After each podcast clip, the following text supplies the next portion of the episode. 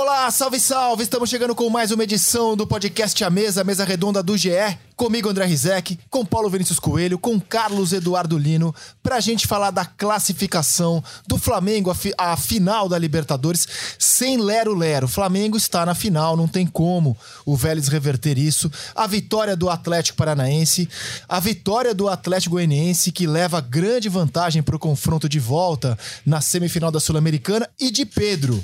Pedro é um capítulo à parte pra gente falar de seleção brasileira, da decisão que o Flamengo tomou muito acertada de não negociar o Pedro com o Palmeiras. E Pedro na seleção é uma questão já meio que superada. Pedro vai para a Copa. Vou propor o debate aqui se o Pedro pode ser titular no Catar.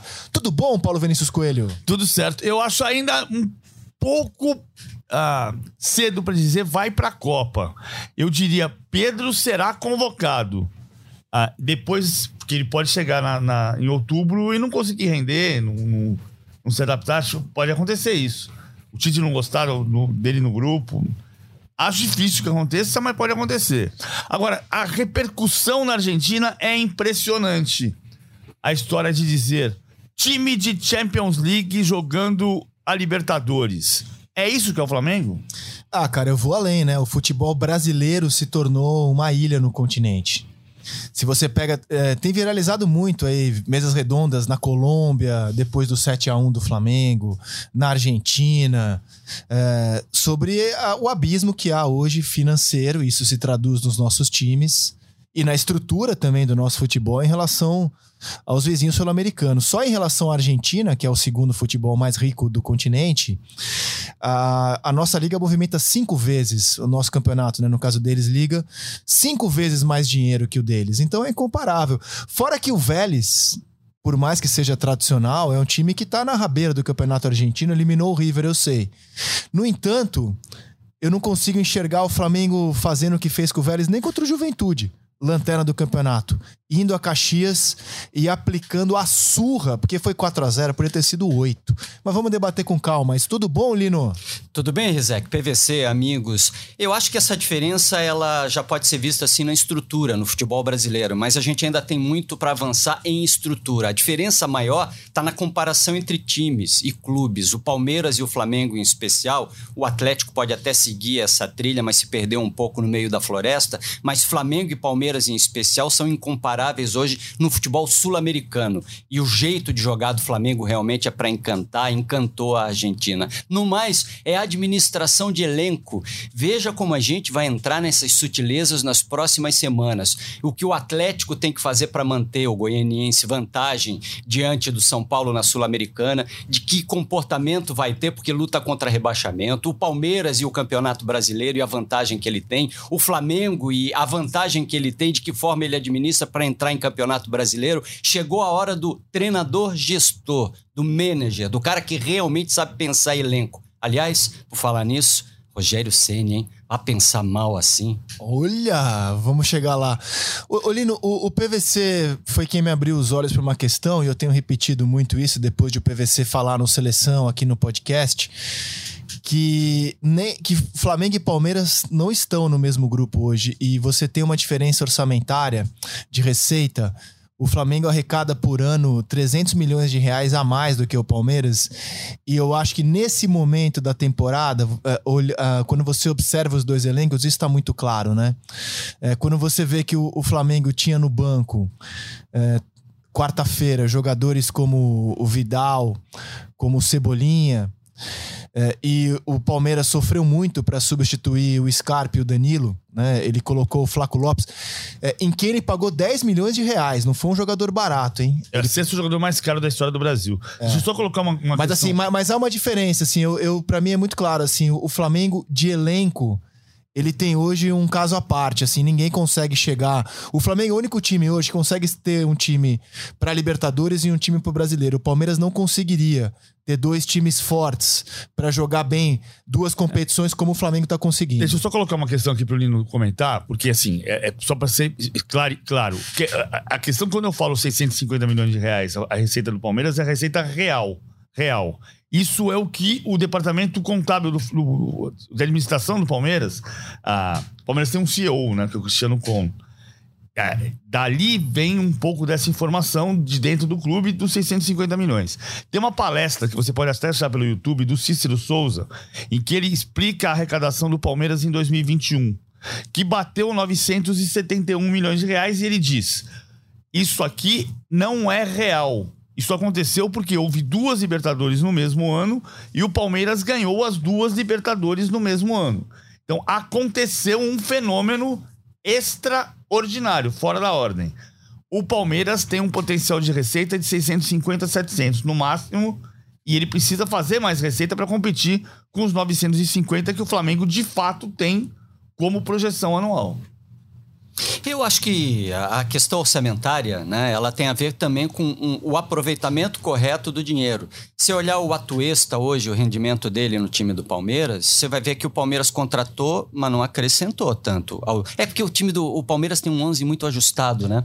É, é, é algo difícil hoje de você mudar, porque ele, ele criou o Abel Ferreira, uma lógica de funcionamento de time que quase impede a colocação de um outro jogador. Porque você não tem um outro Rony e a velocidade dele. Você não tem um Scarpa e a, e a versatilidade dele. O Veiga não está na melhor fase do mundo, mas é um jogador quase singular também. O Palmeiras é um time de 11 jogadores singulares. É difícil de você substituir e encaixar alguém naquele time, a não ser que seja um Mike na lateral, a não ser que seja um zagueiro quando você precisa do Luan. Mas você tira o Danilo, olha o desastre que ocorre no time do Palmeiras. A substituição, a a montagem de elenco do, do, do Palmeiras é muito difícil, mas o Palmeiras não sei se está usando tão bem o dinheiro que ele tem na mão. Então, mas quando você tem mais dinheiro também, a sua margem para erro fica mais confortável, né? Então o Flamengo é, negociou o Vitinho agora, o Vitinho foi de graça, né, para a Arábia Saudita. E, e, o Vitinho chegou como a contratação mais cara da história do Flamengo e do futebol brasileiro à época. E o Vitinho não aconteceu é, no Flamengo. Então, assim, quando você tem esse volume de dinheiro que o Flamengo tem, a margem de erro também se torna mais confortável. Você pode fazer algumas apostas que não se traduzem depois em grandes jogadores. O, o Flaco Lopes, com os 10 milhões de reais pagos pelo Palmeiras, é, cara, eu não vi 10 jogos do Flaco Lopes. Ou se vi, sei lá, vi 10 jogos. Só vi ele aqui no Palmeiras. Eu acho cedo para dizer que foi um dinheiro mal gasto. Eu prefiro esperar um pouquinho mais. É, ele, ele tá muito marcado nessa semana porque ele perde uma chance claríssima com 5 minutos. Se ele faz um a 0 ali, é, era outro jogo. E para substituir. Pode, pode, ser o contrário, né? Talvez você precise de um pouco de tempo para dizer que é um dinheiro bem gasto. Por Exato. enquanto é um dinheiro mal gasto. É, por porque até agora ele não mostrou. Ele nada. começou bem, né? Os, os, dois primeiros jogos dele, assim, foram bons jogos. Ele entrou contra o América, foi bem. É, eu, eu imagino que pro Abel tê-lo escalado porque ele entrou no lugar do Scarpa, né? O Abel preferiu mexer em duas posições do ataque uhum. para substituir o Scarpa, né? Ele passa o Rony, que era o centroavante, para a beirada do campo e coloca o Flaco de centroavante. Então, na prática, ele mexeu em duas posições, uma na beirada e a de centroavante. Para o Abel ter feito essa alteração, eu acredito que ele estava observando o Flaco Lopes nos treinos, né? Porque é, é, seria mais fácil você só colocar o Wesley no lugar do Scarpa pela beirada na esquerda e manter o Rony de centroavante. Ou Tabata. Ou Tabata. Eu digo Wesley porque é um jogador que tá há mais tempo aí, né? O que, que você achou, PVC? Não, eu acho que essa, essa discussão ela pegou fogo. E, e pegou fogo pelo, pelo banco do Flamengo, que tá chegando no Campeonato Brasileiro. O Flamengo tá chegando com o time reserva. Agora vendeu o Lázaro por 7 milhões de euros, 70% para o Almeria. Ah, aliás, 49 jogadores saíram do Campeonato Brasileiro depois que começou o campeonato.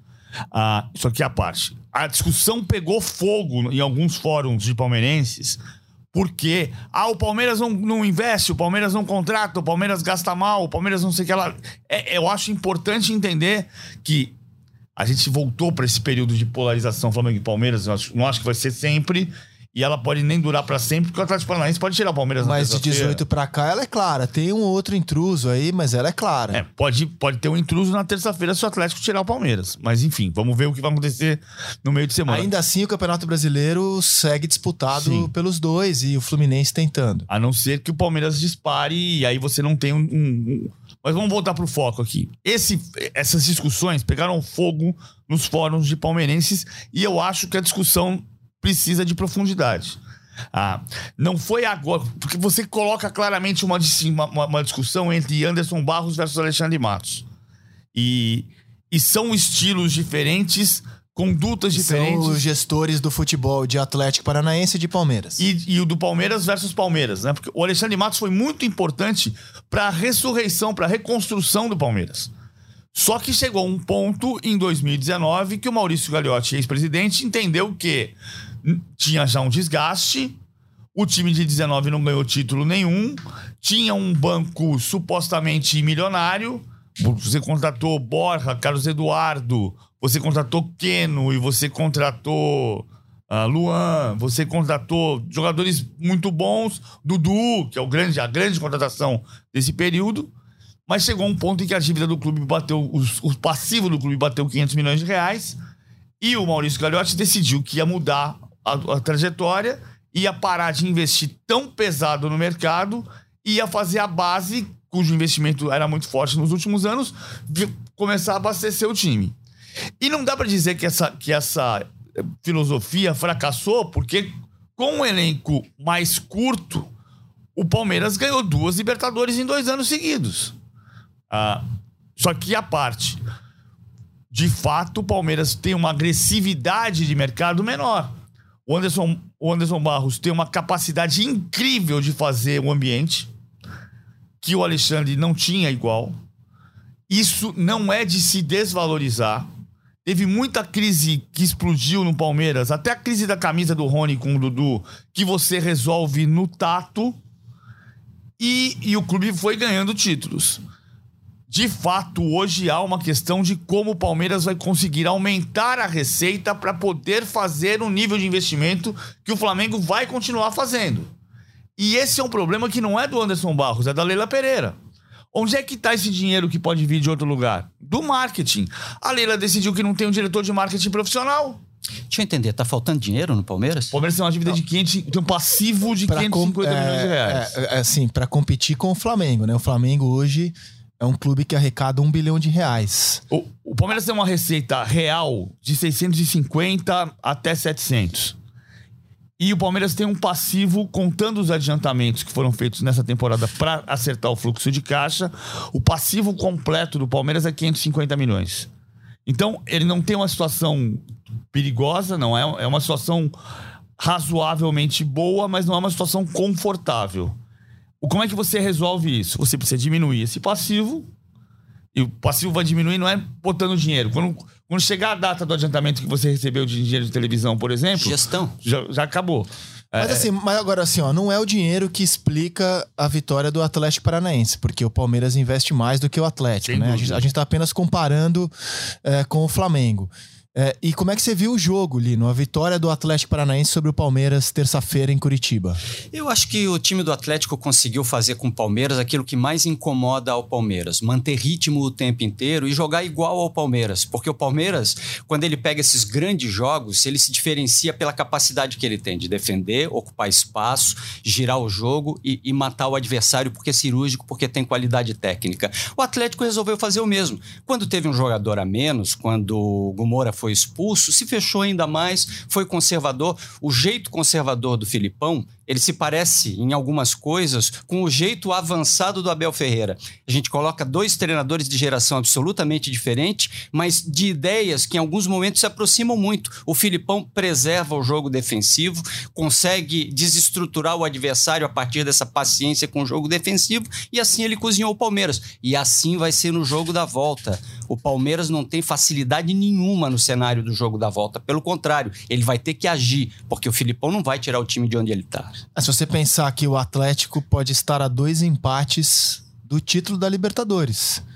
Ele nem precisa atacar muito seus adversários. Se ele se defender super bem, empatar é, em São Paulo, ele vai à final. É que não e é pegando só se defender, o Flamengo, né? Claro, claro. Eu só, eu só tô assim pensando com a cabeça do Filipão. É. Eu acho que o Filipão tá com muito isso em mente, conhecendo o trabalho do treinador.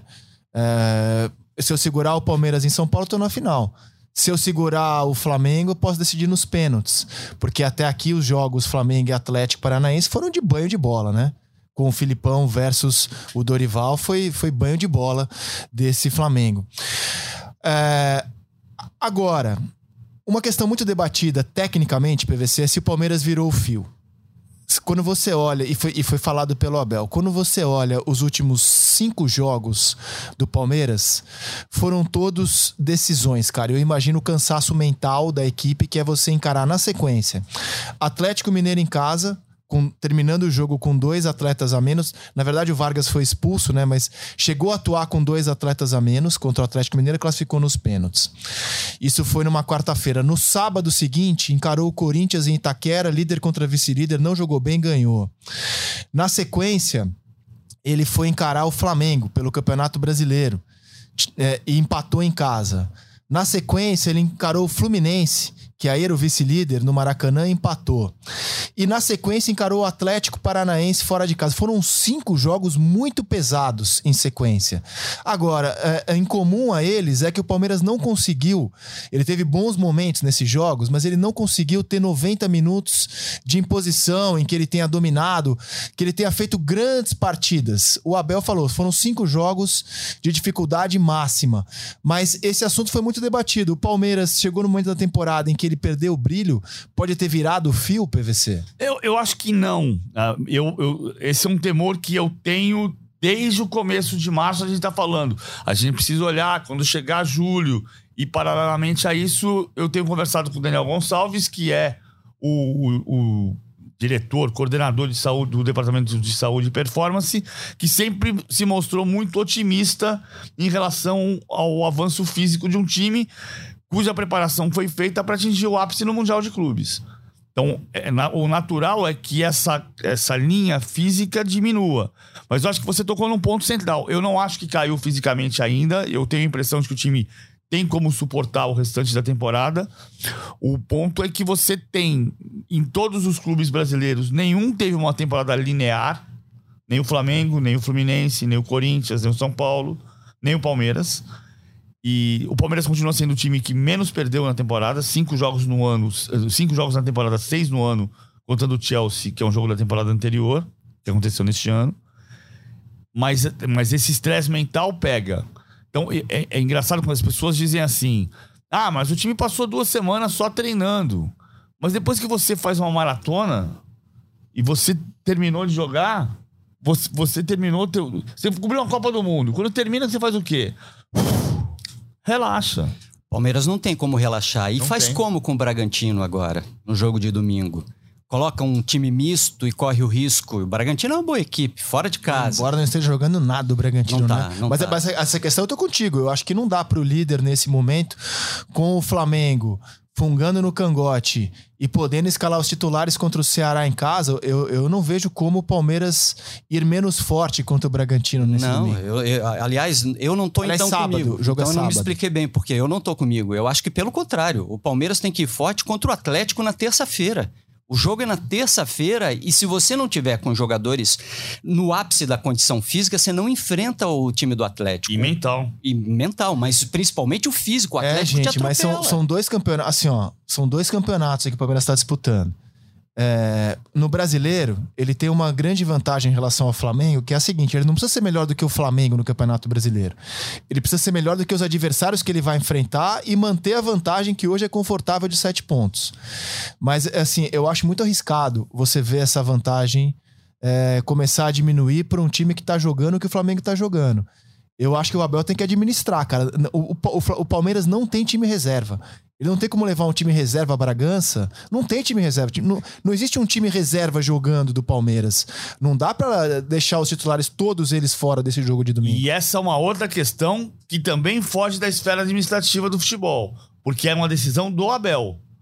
O Abel quis trabalhar com um grupo de 24 jogadores ele quis trabalhar com um grupo curto e ele deixou claro que ele não queria ter um grupo de 28, 29 e 30. Ele queria ter 24. Aí ele perdeu o Jailson, ficaram 23. À medida que ele perde jogadores, diminui. Ele quer, queria 24 e os jogadores da base que sobem e descem. Garcia, o Vanderlan que se, se firmou. Ah, então o, o, grupo é curto de propósito. Eu, eu acho exatamente isso. o, todo mundo tem razão no que falou, até que é evidente, né? Assim, você tem que ter um time competitivo contra o Bragantino, mas você vai descansar alguns jogadores. Quais? O Veiga não joga. O Veiga tem uma lesão de, de tornozelo. Talvez não jogue nem contra o Atlético Paranaense. Talvez. Ele não, a boa notícia é que a, a, a ressonância magnética não detectou nem fratura nem lesão de ligamento. Mas se é uma torção forte, ele pode se recuperar até terça-feira ou não.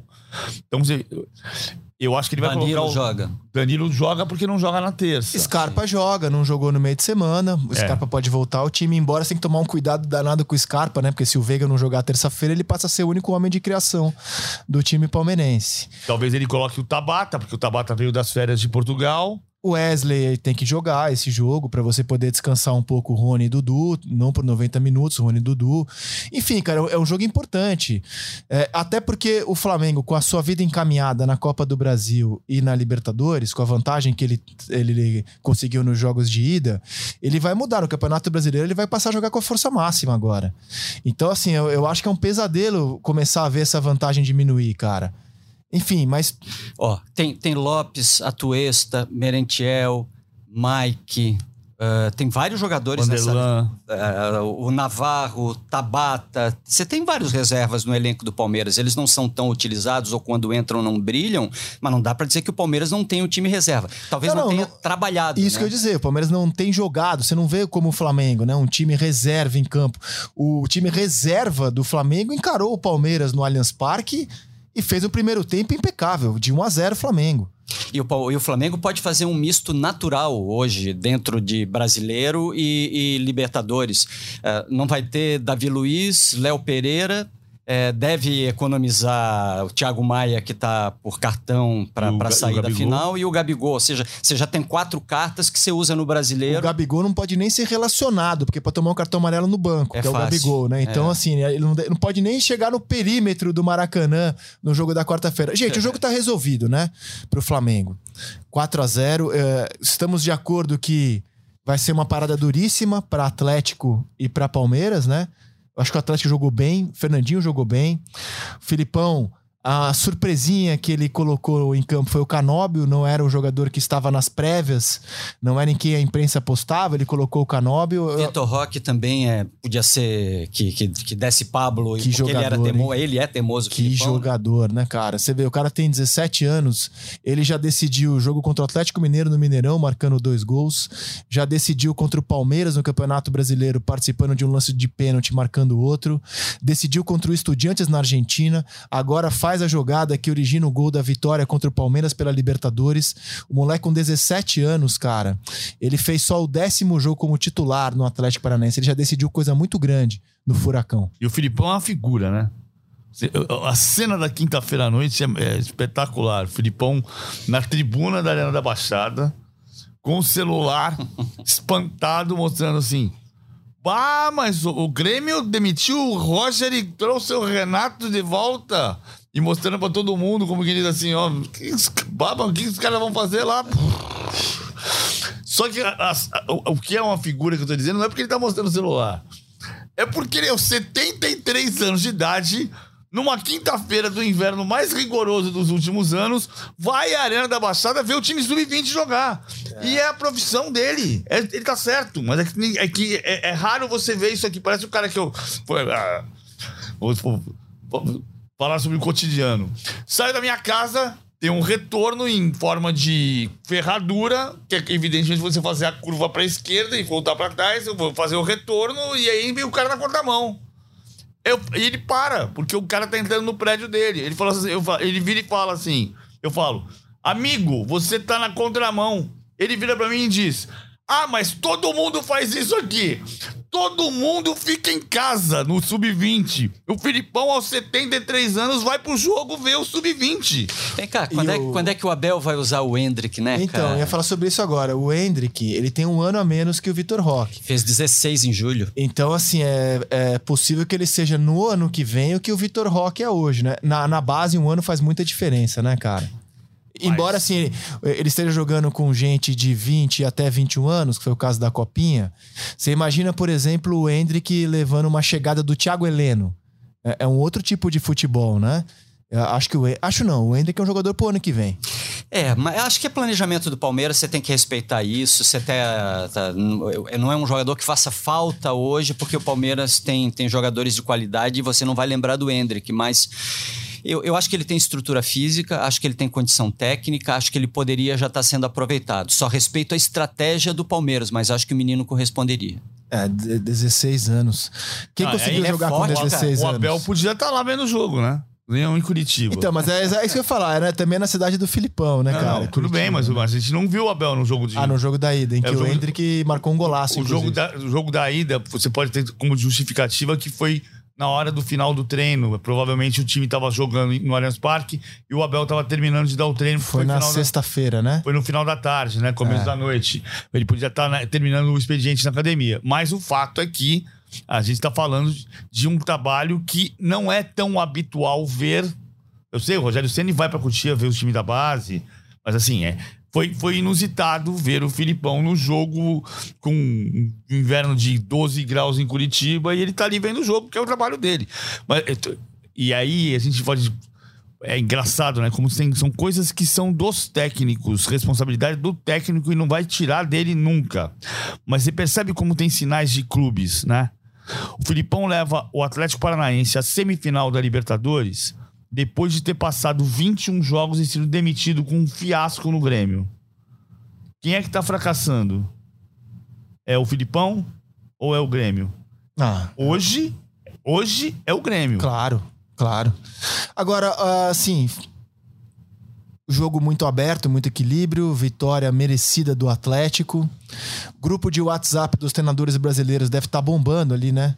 Ah, conectando o Abel. Aí, dá aulinha agora sobre como jogar com a mais, né? É Porque ele isso. teve mais de 20 minutos com o jogador a mais e o Palmeiras não aproveitou. Dá aulinha agora. O, o grupo de zap dos treinadores brasileiros deve estar bombando nesse momento e na terça-feira. Agora, quem viu o jogo né, e, e- e comparou, por exemplo, com o que o Flamengo fez na Argentina, o que o Flamengo tem feito, notou que o Flamengo tá diferente. Ele tá jogando um futebol hoje diferente dos demais, né? O que o Flamengo fez na Argentina foi muito sério, cara. Foi muito fácil o jogo. Já tentaram de tudo pra derrotar o Flamengo. Jogar fechadinho, Atlético Paranaense perdeu. Foi eliminado da Copa do Brasil. Atacar o Flamengo, São Paulo, Copa do Brasil, levou 3 a 1 São Paulo. Apostar no fator casa, torcida fazendo pressão, Corinthians, 2 a 0 Flamengo em Itaquera. Piorar o campo, Vélez, não deu certo, 4 a 0 Como é que para esse Flamengo, cara? Tá- esse time tá voando, Lino. Tá, é difícil porque o time do Flamengo, além de, de ter uma lógica de jogo legal, as ideias do Dorival Júnior, que não são simples, porque ninguém conseguia fazer o que ele conseguiu fazer, botar Pedro e Gabigol a jogar junto, aproximar o Everton Ribeiro do Arrascaeta para que eles dialogassem em vários momentos da temporada. Nesse ano, inclusive, a gente via um em cada lado do campo e não via troca de passes quase entre eles. Fazer o João Gomes se transformar num meia, cara. Num meia que define jogadas. O Thiago Maia é um zagueiro e protege ainda mais os zagueiros, mas se ele sair também, você tem o João Gomes. O João Gomes hoje. Na relação evolução, qualidade, o que a gente esperava e o que ele entrega é uma distância absurda, né? Aliás, isso no Flamengo se tornou muito marca do Dorival o que eram os jogadores, o que eles se tornaram. O Rodinei que a gente viu, o Rodinei que, o Rodinei que a gente vê. O João Gomes evoluindo cada vez mais. O próprio Gabigol, que era o que ele é. Eu acho que Felipe Luiz, cara, que vinha se arrastando com o Paulo Souza. Olha o que ele tá jogando nas partidas mais pesadas do Flamengo. Jogou muito bem na Argentina de novo. porque você consegue, com Ayrton Lucas, administrar aquilo que é mais importante para o Felipe Luiz, que é a saúde dele no momento certo, que é a força no momento adequado. Isso vale para o Rodinei do outro lado com o Mateuzinho também. Isso vale na composição do elenco. A administração de elenco do Flamengo é uma coisa espetacular. O que o Flamengo consegue fazer em Campeonato Brasileiro e Libertadores é modelar hoje. Acho que vai servir como referência. A gente chegou a se iludir com aquela ideia do Jorge Jesus de 2019, né? Bota o time titular o ano inteiro, deixa os caras jogando até que a temporada acabe e, e consigo resultados com isso. Eu tenho 11 tá acabado. É quase o que o Palmeiras está fazendo agora. Mas o que o Dorival Júnior está fazendo é difícil. Se administrar elenco em brasileiro e, e Libertadores e Copas, né, do jeito que ele está fazendo, é muito difícil. E a lógica de jogo do Flamengo é hoje difícil de você, quase impossível de você neutralizar, porque o Flamengo tem escape pelos dois lados, o Flamengo tem bola curta, o Flamengo tem bola longa, o Flamengo tem bola pelo alto. É, é, é muito, é muito. O repertório é longo demais. Eu, eu acho o Flamengo o grande favorito para ganhar a Libertadores e para ganhar a Copa do Brasil. Mas eu ainda tô um pouco advogado do diabo em relação ao que pode acontecer ali na frente. Porque e, e eu tô olhando para trás. E eu sei que isso é absolutamente impopular e muita gente não vai, não vai concordar comigo. Mas você pega a, a matéria do Globo do dia seguinte ao primeiro jogo da semifinal de 2021, o tom é parecido. E se você pegar o resumo eu acho o time do Dorival Júnior melhor do que o time do Renato. Mais organizado, corre menos riscos, Não, pressiona tá mais. jogando um futebol muito superior. Pressiona mais, mas volta um ano no tempo e tenta ter a recepção. Pega o, o, o, o, Seleção Sport TV do dia seguinte do jogo contra o Barcelona do Guayaquil. Sim, mas assim, é, isso também é uma cultura muito rubro-negra, né? Assim, o, o Rio de Janeiro é, e o Flamengo, assim, é uma coisa muito eufórica, né? E, e, nesse caso, é difícil segurar essa euforia, porque se você for comparar o desempenho desse time com o de 19, o de 19 já fez história, esse está tentando fazer. Então, é, assim, para mim, é óbvio que a gente até trouxe essa comparação no Seleção quinta-feira. Para mim, 19 tá num topo que esse time tá chegando, tá tentando chegar. Mas quando você coloca os números do que os dois times fizeram na Libertadores após 11 jogos, eles têm como o fato de em 19 ter jogado a fase de grupos com o Abel e agora jogou com o Paulo Souza, o Jesus chega no mata-mata, Dorival chega no mata-mata. São 11 jogos, né? Até esse momento o jogo da ida da semifinal da Libertadores. O time de 19 teve 5 vitórias. O de 2022 teve 10 vitórias. O time de 19 empatou 3 jogos. O desse ano empatou 1. Um. O time de 19 perdeu 3 jogos nas primeiras 11 partidas. 3. Esse não perdeu nenhum. O time de 19 marcou 17 gols. Esse marcou 30. É, o time de 19 sofreu 9, esse sofreu 7. Então ele está superior em todos os números com relação a, a 19. Agora compara os 24 primeiros jogos do Dorival só os números. Eu não estou falando do desempenho e do olho nu, que o time é muito melhor. Os 24 primeiros jogos do Dorival com os 24 primeiros do Renato. Porque o Renato teve um, um começo avassalador. O Renato tinha 18 vitórias, 4 empates e 2 derrotas. O Dorival tem 18 vitórias, 2 empates e 4 derrotas. Ele tem dois empates a menos, duas derrotas a mais. O Renato tinha 64 gols pró e 15 contra. O Dorival tem 51 gols pró e 14 contra. PVC, você não acha que ficou vazio comparar o, o, Flamengo do Dorival com o Flamengo do Renato ou o Flamengo do Ceni? Acho que ele já ultrapassou isso. A comparação vai ser com, com, não, então, com o time de 19 no máximo. A comparação vai ser com o final da temporada. O que Sim, eu tô dizendo é que. da obra completa, mas. Desde 19, é a primeira vez que o Flamengo Sim. e o Rubro Negro não vivem lutado. Ah, mas porque jogava assim com Jesus, não joga assado. É a primeira vez que não se fala mais em 19, fala-se apenas em 2022. Esse time já virou uma referência. Já. já, já é um acontecimento o futebol que ele joga em 2022. Sim, isso, isso é muito claro. E assim, uma coisa que também é clara eu acho o time, o time de 19, o time, ainda era melhor que o atual, tá? O Rafinha era melhor que o Rodinei. Os dois zagueiros titulares, para mim, formavam uma zaga melhor. O Gerson fazia uma diferença no meio-campo absurda.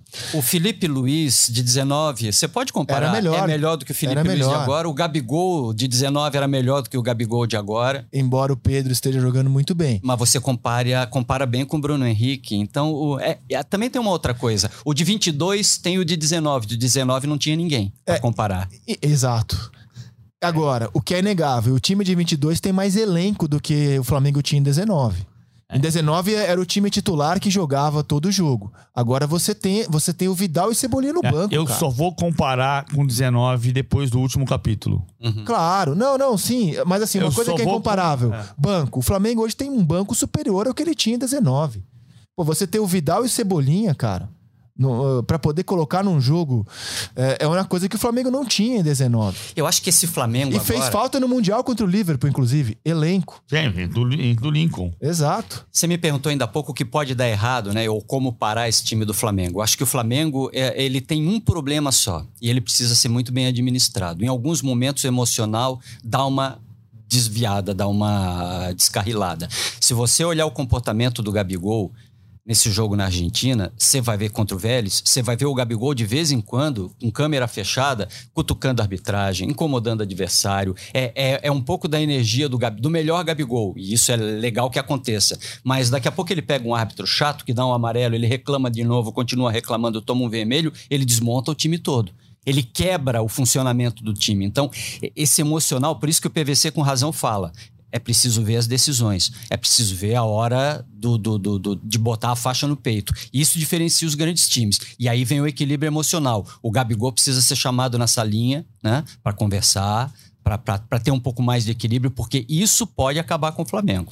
Agora, eu tô, eu tô encantado com o Pedro, cara. E assim, é, eu quero voltar a um tema que foi muito debatido nas mesas redondas, é, que era quando o Palmeiras foi até a informação que o PVC trazia à época, né?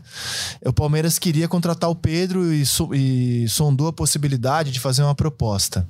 E, o Palmeiras chegou, o Anderson Barros se sentou na frente do Marcos Braz e disse: Tenho aqui uma proposta pelo Pedro.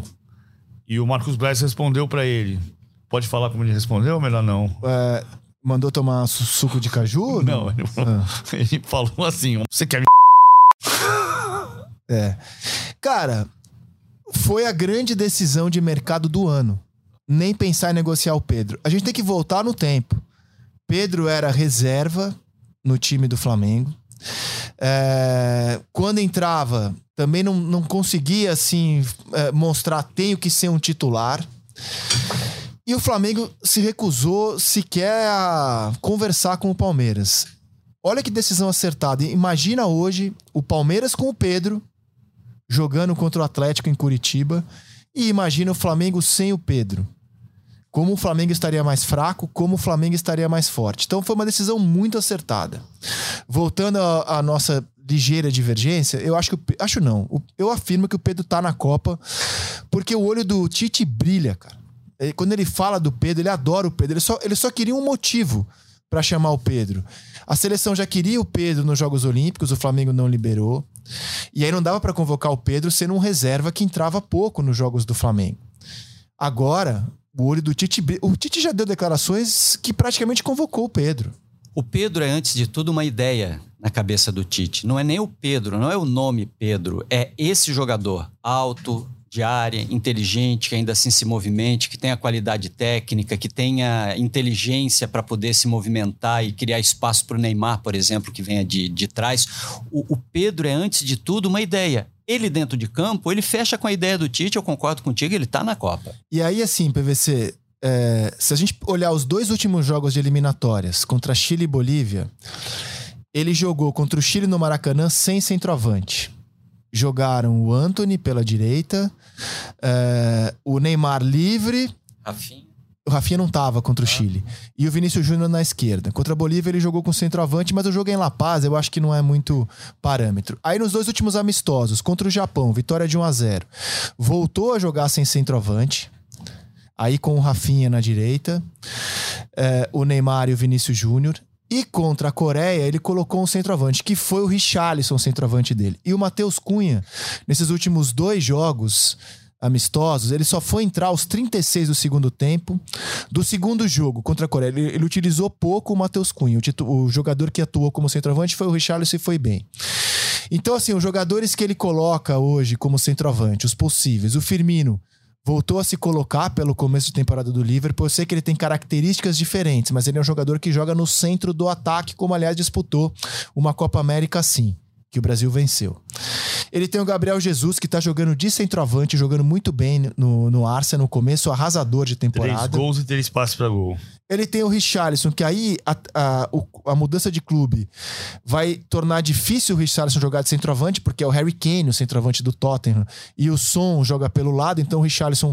Ele, vai, tá, ele tá na reserva, ele tá reserva. no lugar do Kulusevski no segundo tempo, às vezes no lugar do Son. É.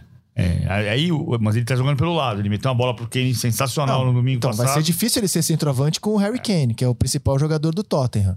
E ele tem o senhor ninguém também, né? Porque o, você imagina nos grandes jogos de Copa ele jogando com Vinícius Júnior, escolhe um Rafinha na direita, um Anthony, um outro jogador, um centroavante desses aí que você falou de Pedro, Coutinho, Jesus e ainda o Neymar, ou seja, quatro atacantes para enfrentar adversários do nível da seleção brasileira. Nos grandes jogos de eliminação em Copa do Mundo, você acha que ele entra com essa linha de quatro? Acho possível. Possível. Não, não tô descartando. Não, e só pra concluir, o Matheus Cunha não joga no Atlético de Madrid, ele é reserva. Então, assim, eu acho que tá, tá muito, cara, tá muito a feição do Pedro. É, Por isso que eu já, tô- eu já tô me adiantando aqui. Será que o Pedro tem chance de ser o titular? Eu acho que hoje o titular seria o, o Gabriel Jesus. Hoje. Mas o, o- o Pedro briga. Não, mas a gente tá falando tudo com conjecturas de coisas que o Tite ainda não fez. Por exemplo, colocar o Gabriel Jesus de centroavante. Faz muito tempo que o Gabriel Jesus não joga de centroavante na seleção brasileira. Verdade. O Gabriel Jesus saiu do Manchester City porque ele queria jogar de centroavante e porque ele percebeu que com Haaland e Julian Álvares ele não ia jogar. E- mas na seleção, você pega o, o último jogo Aliás, que ele desculpa, faz que gol, fenômeno o Haaland, né? o Haaland é espetacular. O, o- o menino tem. O menino, tô velho, né? Tem seis jogos, nove gols. Seis, no- seis jogos, nove gols. E um e, ao, e ao longo da carreira dele, ele tem um gol por jogo, cara. Inacreditável. É. É, A bola procura ele, né? Eu- cara? e, o- é um lugar que ele conhece, ele conhece a casa dele, porque o pai dele jogou no, no Manchester City. Ele só não jogou, só que ele jogava em Many Roads e hoje tá jogando no Etihad. Mas assim, é o clube, a harmonia, a torcida, ele sabe como funciona. Foi uma o escolha lugar. de carreira. Foi uma Ele- escolha de ele, carreira. quis ir pro City. Exatamente. Ele, ele, torce, ele torcedor do City, porque ele é torcedor do City num tempo em que ninguém torcia pro City. Mas sobre- Só ele e o Noel Gallagher. Mas sobre o quarto passageiro aí na, na- na- nesse ataque ou nessa composição do Tite, né? A gente tá falando de centroavante, centroavante, centroavante. Eu digo que outro concorrente é ninguém, porque ele pode botar Paquetá, porque ele pode botar Coutinho, porque ele pode preencher essa linha ofensiva com outros jogadores. O efeito Neymar, ele é dominó, ele vai desmontando a seleção brasileira. Onde ele for colocar o Neymar, vai fazer toda a diferença pro resto da seleção brasileira. Eu arrisco o seguinte: se o jogo é amanhã, estreia da Copa, amanhã, eu arrisco que o time é. Contra quem? A, a pergunta é o contra quem, né? Tá, vamos, vamos, a estreia da Copa é contra a Sérvia. Eu acho que o time é Casemiro, Fred e Paquetá, Rafinha na direita, Gabriel Jesus, Neymar na esquerda. Arrisco que o time seria esse, mas enfim, temos tempo até lá, né? É, aí vem a eliminatória, você vai enfrentar um adversário do mesmo nível. É difícil, é difícil, não? O, o Tite tem, tem o, grande desafio dele. Mas ele tem jogado com três dele. na frente, né? Ele, ele tem jogado assim. Ele fixou essa maneira de jogar há um tempo já com três na frente. Cara, vamos ver. A Copa ainda tem um, É. um, um tempinho aí. Tem, tem uma outra coisa que é uma novidade da temporada. O Rafinha tá jogando muitas vezes do lado esquerdo. Uhum. Ele não tá. Ele, ele sai da direita pra esquerda, pra usar o pé esquerdo do lado esquerdo. E na seleção não vai ser assim, vai ser pro lado direito.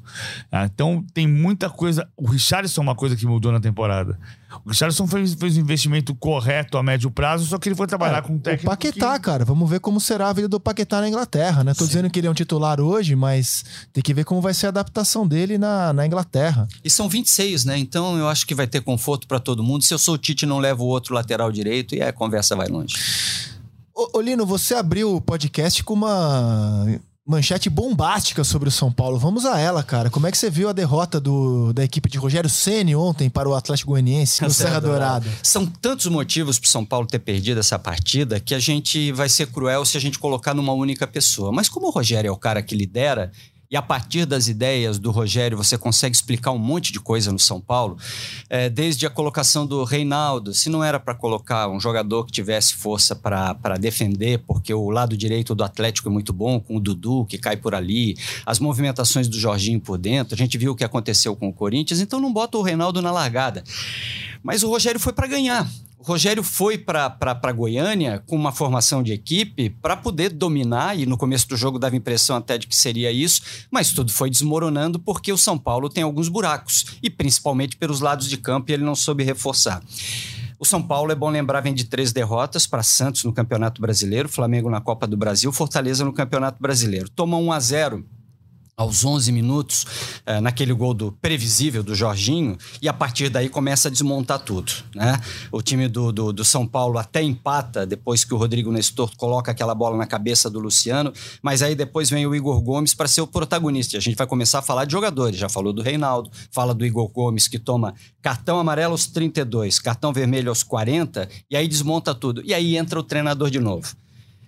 Por que, que você vai trocar o time? Pensa bem, PVC. Aos 45 do primeiro tempo, ele fez tudo o que ele tinha que fazer, só que ele podia ter feito no intervalo. Ele trocando aos 45 do primeiro tempo, ele deu tempo para Eduardo Batista do outro lado estruturar todas as ideias em 15 minutos. Ele deu 15 minutos para o treinador adversário pensar.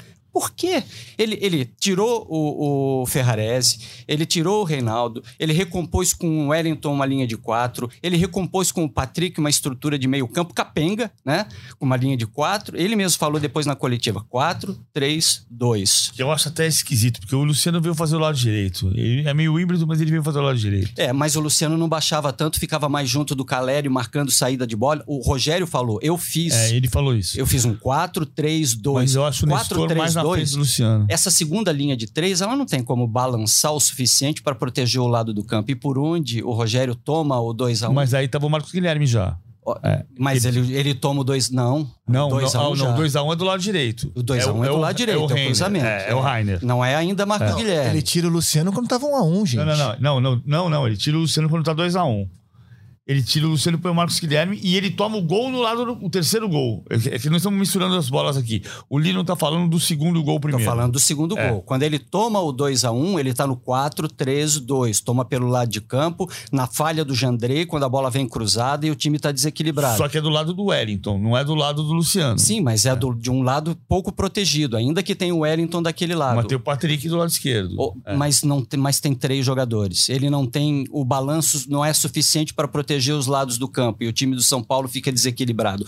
O Rogério, por que, que ele faz esse 4-3-2? Porque ele quer continuar jogando. Porque falta ao Rogério a percepção da hora de ser Filipão, da hora de parar, da hora de travar o jogo. O São Paulo quis continuar em busca do resultado, ter chances ainda de vencer a partida. O Rogério precisa aprender que em certos jogos de mata-mata você tem que segurar time. Então por que, que se ele quer continuar jogando, ele deixa no banco o atacante dele hoje mais perigoso, Luciano? Não enfrentou o Flamengo, ficou no banco, no time titular.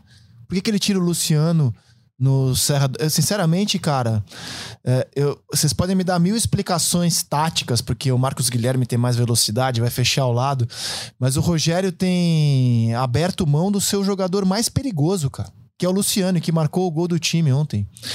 É, isso é algo que para mim tá difícil de entender, que ele foi um pouco cornetado pela torcida Muito. tricolor no Serra Dourada, e, e eu acho que ele tá lidando mal com isso, cara. Não, o, o, Luciano reserva contra o Flamengo, entrou o Patrick. O Patrick jogou bem contra o Flamengo. Não tô questionando a entrada do Patrick. Tô questionando a saída do Luciano do time, que é hoje o atacante é. mais perigoso que ele tem. O Luciano saiu aos 60, o segundo gol foi aos 56. Então o Luciano saiu, tava de fato 2 a 1 um.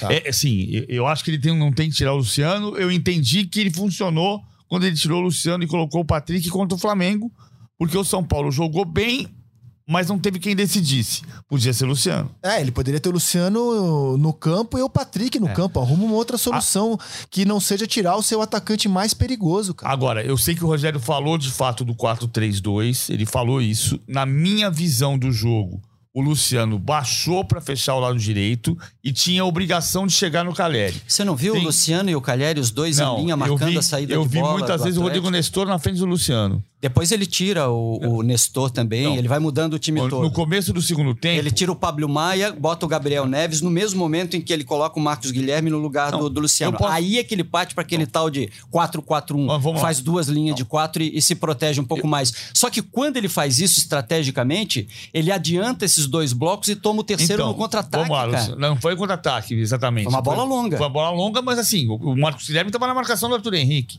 Vamos lá voltar atrás. O time estava todo lá na frente. Eu posso até ter visto errado Lino, mas assim, eu tô dizendo que eu, na minha cabeça, o que ele fez, diferente do que ele falou, porque você tá dizendo exatamente o que o Rogério falou na coletiva. E eu tô dizendo que eu vi diferente do que o Rogério falou na, na coletiva, o que significa que o erro pode ser meu. Mas o que eu entendi foi. Ele deixou o Luciano numa função híbrida para o Luciano vir fechar o lado direito e encostar no Calheri. Em vários momentos, quando o Atlético saía, quem subia para marcar pressão junto com o Caleri era o Nestor. O Nestor descolava dessa linha de quatro e encostava no Caleri. E o Luciano vinha num papel híbrido aqui, meia direita. O Patrick fechava o lado esquerdo. Agora, isso não exclui, a gente está discutindo o sexo dos anjos. Porque, de fato, o São Paulo cometeu uma sucessão de erros. O primeiro grande erro, quando o São Paulo já estava jogando mal, foi o erro individual do Igor Gomes, que não podia ser expulso, foi o vilão do jogo. Aí você tem, no segundo tempo, que a única, o único, único ponto aqui de, de, de discordância é que eu acho que o lado esquerdo, ele, a jogada sai pro Marlon Freitas com um erro da defesa. Não causado necessariamente pela maneira como o São Paulo estava jogando. Mas o cruzamento vem fácil. Vem, mas o Wellington não pressiona o Marlon Freitas. Não, tá mas, gente, eu, olha só. Vocês não tocaram num ponto que eu acho chave do São Paulo. São Paulo vem de quatro derrotas consecutivas, né? Santos na Vila Belmiro, em que ele faz um segundo tempo em que ele domina o Santos, mas o João Paulo faz miséria, goleiro do Santos naquele dia. Aí, o São Paulo perde do Flamengo, em que o Santos também faz uma bela atuação, goleiro do Flamengo. Aí o São Paulo perde do Fortaleza no Morumbi, no dia em que Fernando Miguel pegou até pensamento, foi absurda a atuação do Fernando Miguel. Foi. E agora ele perde do Atlético Goianiense. Tem uma coisa em comum nesses quatro jogos. Em três desses quatro jogos que o São Paulo perdeu, o goleiro adversário foi muito bem. Cara, os, a, a, os goleiros adversários do São Paulo têm evitado gols. A bola vai no gol do São Paulo, ela entra. É com verdade. uma facilidade incrível. Cara. É verdade, verdade. É que é o lance que a gente está discutindo. Se o, o falhou no, na origem da jogada, porque o lado esquerdo estava desguarnecido, que é o que o, o Lino está dizendo. Se falhou a pressão no homem da bola, porque o Wellington não pressiona o Marlon Freitas, o Marlon Freitas cruza, mas o gol só sai porque o Jandrei, o Jandrei fura aquela bola de maneira uh, medíocre e a bola sobra pro Diego Costa surpreso. O Diego Costa mal posicionado, porque tá na mesma linha do Jandrei, mas a bola explode na canela do, do Diego Costa e sobra pro Shailon com o gol escancarado. Fazendo... O Rogério parou de jogar em 2015, gente. A gente tá em 2022. E, e, a gente discutiu em todos os anos, de 15 para cá, problemas no gol do São Paulo. É impressionante isso, cara. Com algumas escolhas que ele fez de jogadores que chegaram, porque ele também avalizou a chegada desses jogadores. Mas vale a pena trazer a discussão Cuca-Abel para esse papo também do, do, do Rogério Ceni. O Cuca fala que se você perde dois jogadores, você consegue se defender ainda. Você faz duas linhas de quatro, você não vai atacar mais, mas você consegue se defender com essas duas linhas de quatro. Né?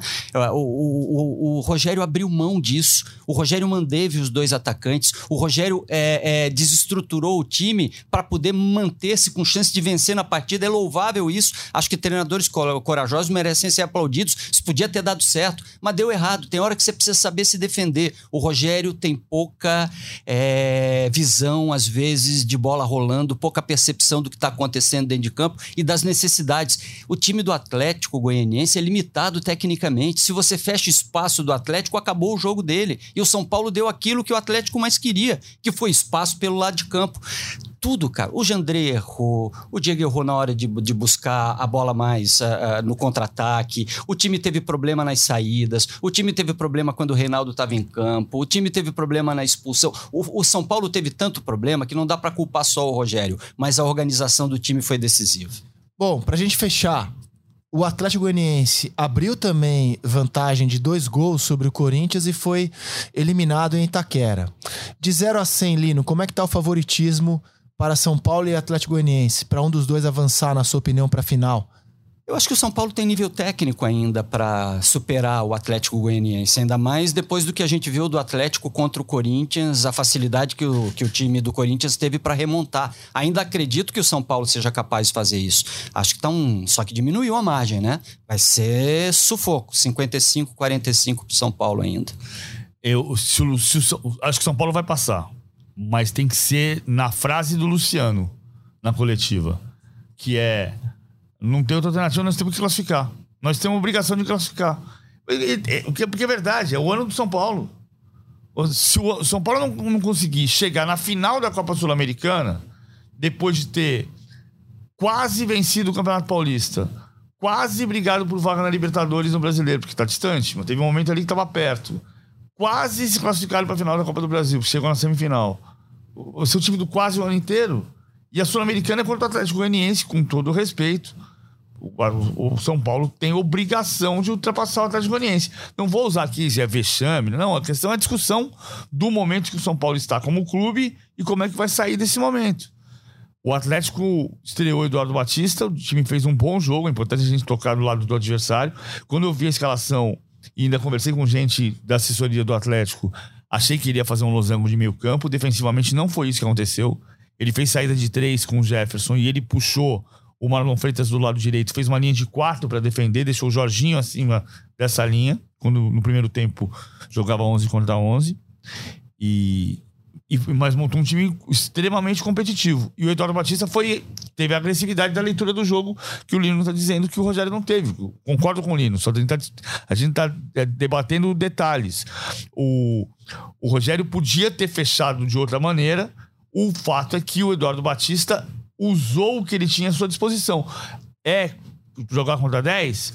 eu vou botar meu lateral que não tomou cartão amarelo e ele vai atacar do mesmo jeito. Eu vou tirar um volante, o Baralhas, e vou colocar um meio ofensivo, o Shailon, e vou ganhar o jogo. E ganhou. Acho que o Rogério jogou mal, cara. Se você não muda o time aos 45 do primeiro tempo para dar tempo pro treinador adversário pensar e saber o que você vai fazer. Você não reestrutura o time do jeito, reposiciona do jeito que ele reposicionou. Ele deixou pro outro lado muita oportunidade. O Rogério não, não jogou bem e essa eliminação, se vier, pode ficar muito na conta dele, comprometer o trabalho dele ah. e, e, e, colocar muita pressão em cima do trabalho e da permanência dele. Você não viu? duvido. Ó, eu vou não encerrar com uma uma, com uma frase forte, mas é assim, é como eu tô vendo. Não é que o São Paulo jogue o ano em 90 minutos no jogo da volta no Morumbi, porque a Copa do Brasil já foi. O brasileiro é, nesse momento, escapar do rebaixamento e tentar ir com uma arrancada, uma vaga na pré-Libertadores. E então ele joga o ano, né? A possibilidade dele de título, de receita, de felicidade em 90 minutos, mas ele joga também a década a última década de 90 minutos que o São Paulo não ganha um título, cara, tirando o estadual, é, desde 2012. Um título grande, um título de Copa do Brasil, que ele nunca venceu, de brasileiro, Libertadores ou Sul-Americano. Então ele vai jogar 10 anos e 90 minutos. É com essa pressão que eu imagino o São Paulo vai entrar em campo na semana que vem. Lino, e você? Fecha o podcast à mesa com qual manchete nesta sexta-feira, Carlos Eduardo Lino? Fim de semana emocionante. O que é mais importante para Palmeiras, Flamengo, São Paulo e quem disputa cotas, é, Copas? Campeonato Brasileiro ou pensar apenas nelas, né? As Copas. Eu acho que essa gestão de treinadores foi a minha manchete de início, é a minha expectativa para o final de semana. Estou curioso para ver o que vai rolar na cabeça dos caras PVC. O, vou transformar um pouco aqui. Só 49 brasileiros saíram durante o Brasileirão, 27 brasileiros vão jogar Premier League. Ah, então, uma matéria deliciosa do El País falando sobre a mudança do, do comportamento dos clubes ingleses e da Europa nesse pós-pandemia. Dos 10 clubes que mais gastaram na Europa nessa, nessa janela de verão, oito são ingleses. E aí você tem clubes que não jogam Champions League, como o West Ham. Além do West Ham, o Nottingham Forest gastou muito, o Leeds United gastou muito, muito mais do que clubes gastadores do passado, como Borussia Dortmund, como Olympique de Marselha, Milan, Internacional. O futebol inglês é o, o, o, a Inglaterra está para o resto da Europa, mal comparando como o Brasil está para a Argentina e Colômbia na América do Sul financeiramente. Me, é, e mesmo com a Alemanha sendo a economia mais forte da Europa, o futebol inglês tem no esporte o maior poder de investimento. Em parte porque é o paraíso do picareta internacional. e porque os jogadores hoje escolhem também a liga inglesa ah, é? porque acham a mais desafiadora e é, né? E é. E assim, só para dar uma última informação, a gente citou a Ampassan aqui, a venda do Lázaro por 7 milhões de euros. Pô, é pouco, é pouco. É, parece que isso veio para ficar. Os clubes brasileiros é, vender jogadores por um preço que não é tão alto, mas eles vão para a Europa ainda com uma porcentagem ligada ao clube vendedor, fora os mecanismos de clube formador, e aí o clube vai ganhar muito mais dinheiro, o Flamengo, por exemplo, com o Lázaro, quando ele for revendido no mercado europeu, o Palmeiras com o Veron, o São Paulo com o Anthony agora, é, e tá ganhando dinheiro até com o Casemiro até hoje. Então os, os clubes estão vendendo por um valor que aparentemente a gente olha e fala, poxa, só isso? Mas é porque eles estão segurando uma fatia dos direitos econômicos, fora o gatilho do clube formador, e aí com as negociações que vão acontecer na Europa, e aí vão pagar muito mais por um jogador que já atua lá do que por outro que atua no continente sul-americano, os clubes estão pensando em ganhar dinheiro assim. O podcast A Mesa fica por aqui. Que vocês tenham todos um ótimo fim de semana de muito futebol, paz, saúde, amor e esperança. E na segunda-feira estamos de volta. Até lá. Tchau.